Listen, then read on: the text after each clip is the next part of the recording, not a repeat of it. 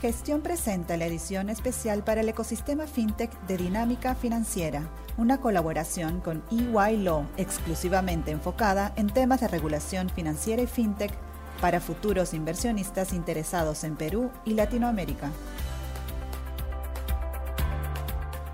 Hola, soy Darío Bregante, gerente senior del área de regulación financiera y fintech de EY Law. Bienvenidos a un nuevo episodio de nuestro podcast Dinámica Financiera. El día de hoy compartiré este episodio con Adolfo Morán, senior del área de regulación financiera y fintech, en el que conversaremos sobre las últimas modificaciones a la Ley General del Sistema Financiero, introducidas a partir de la publicación del Decreto Legislativo 1531, el pasado 19 de marzo del presente año. El Decreto Legislativo 1531 se publicó en el marco de las facultades delegadas al Poder Ejecutivo mediante la Ley 31380 para legislar en materia tributaria, fiscal, financiera y de reactivación económica a fin de contribuir al cierre de brechas sociales.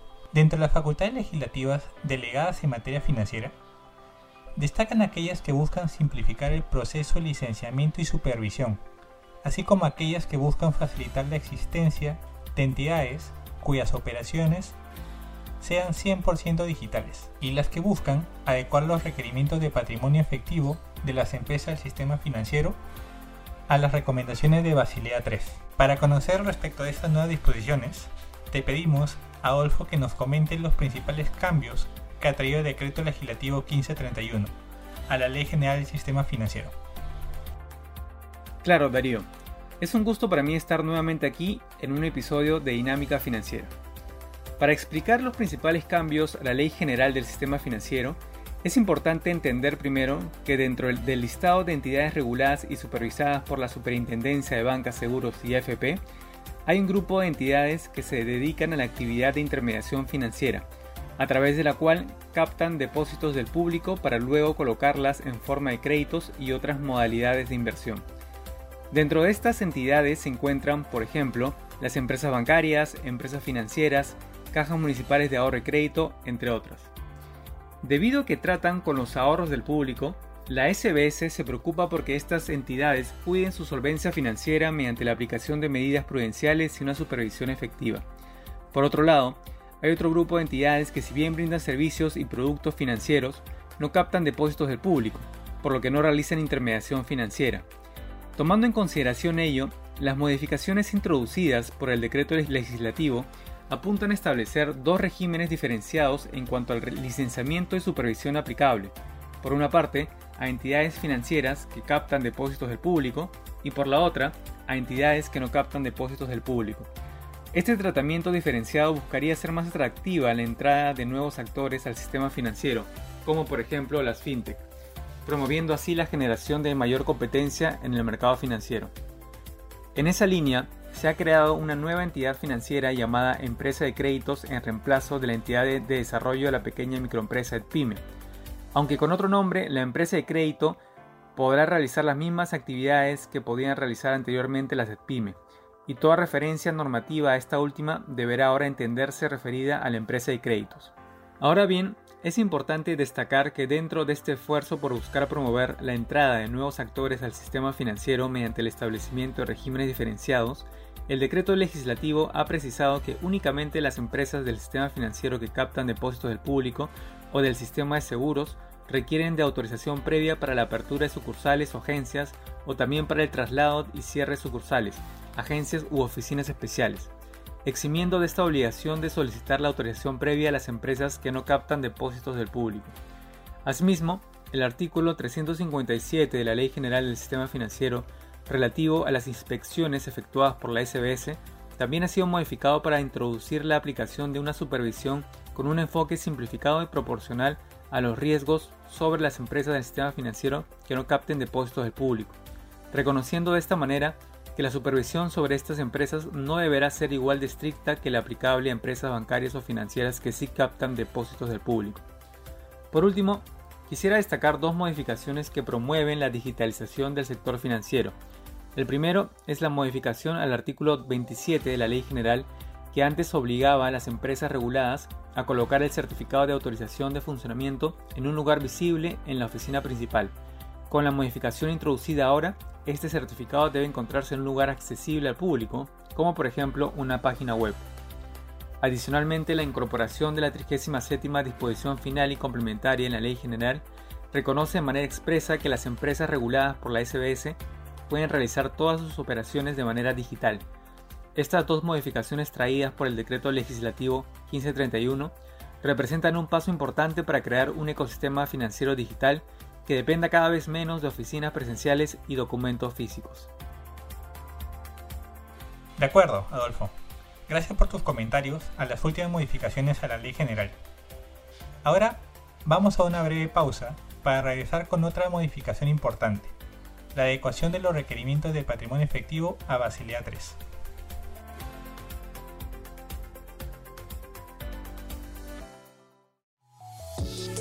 Suscríbete a Gestión desde 49 soles mensuales y accede a nuestro contenido premium de manera ilimitada en gestión.p. Recibe el diario impreso de lunes a viernes en la comodidad de tu casa y disfruta de cientos de descuentos del Club de Beneficios. Si ya eres suscriptor del diario impreso, accede al plan digital gratis por tres meses. Mayor información en www.gestion.p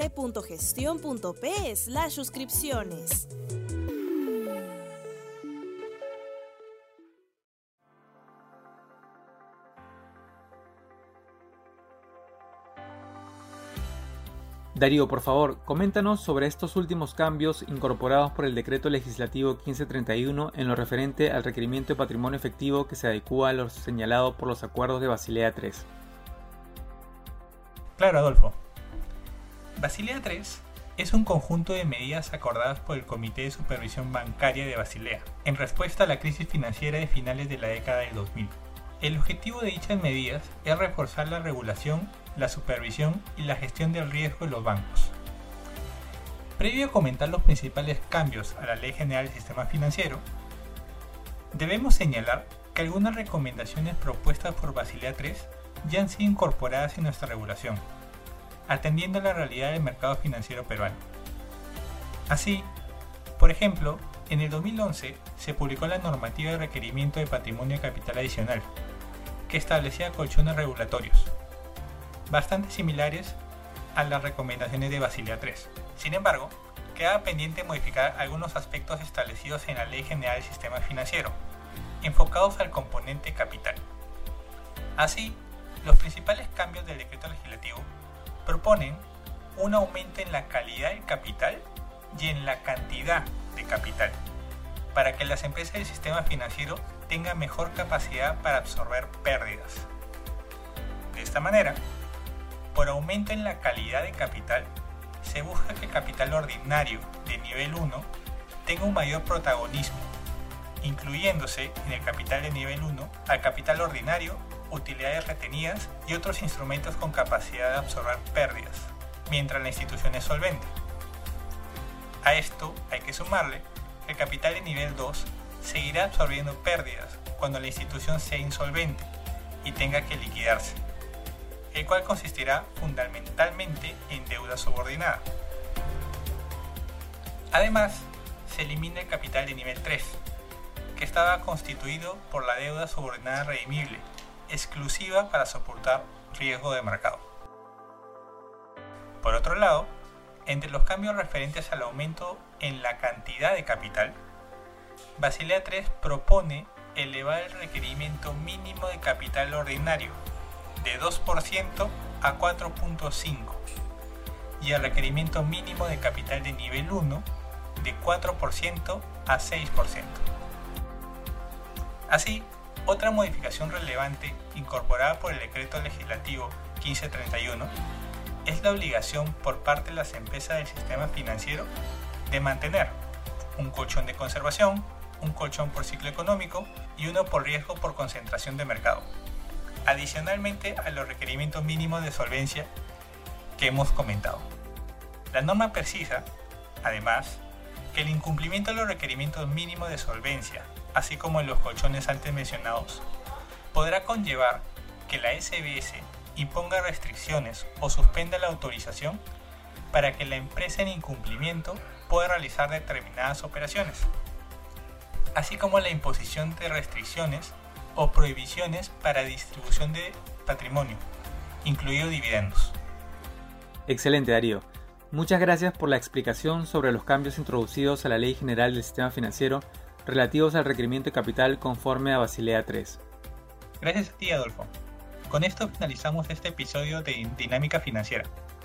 Esperamos que esta explicación sobre las últimas modificaciones a la Ley General del Sistema Financiero, efectuadas por el Decreto Legislativo 1531, les haya sido de utilidad. Gracias por escucharnos y los esperamos en el próximo episodio, nuevamente aquí, en Dinámica Financiera, una colaboración entre gestión.p e Iguaylo.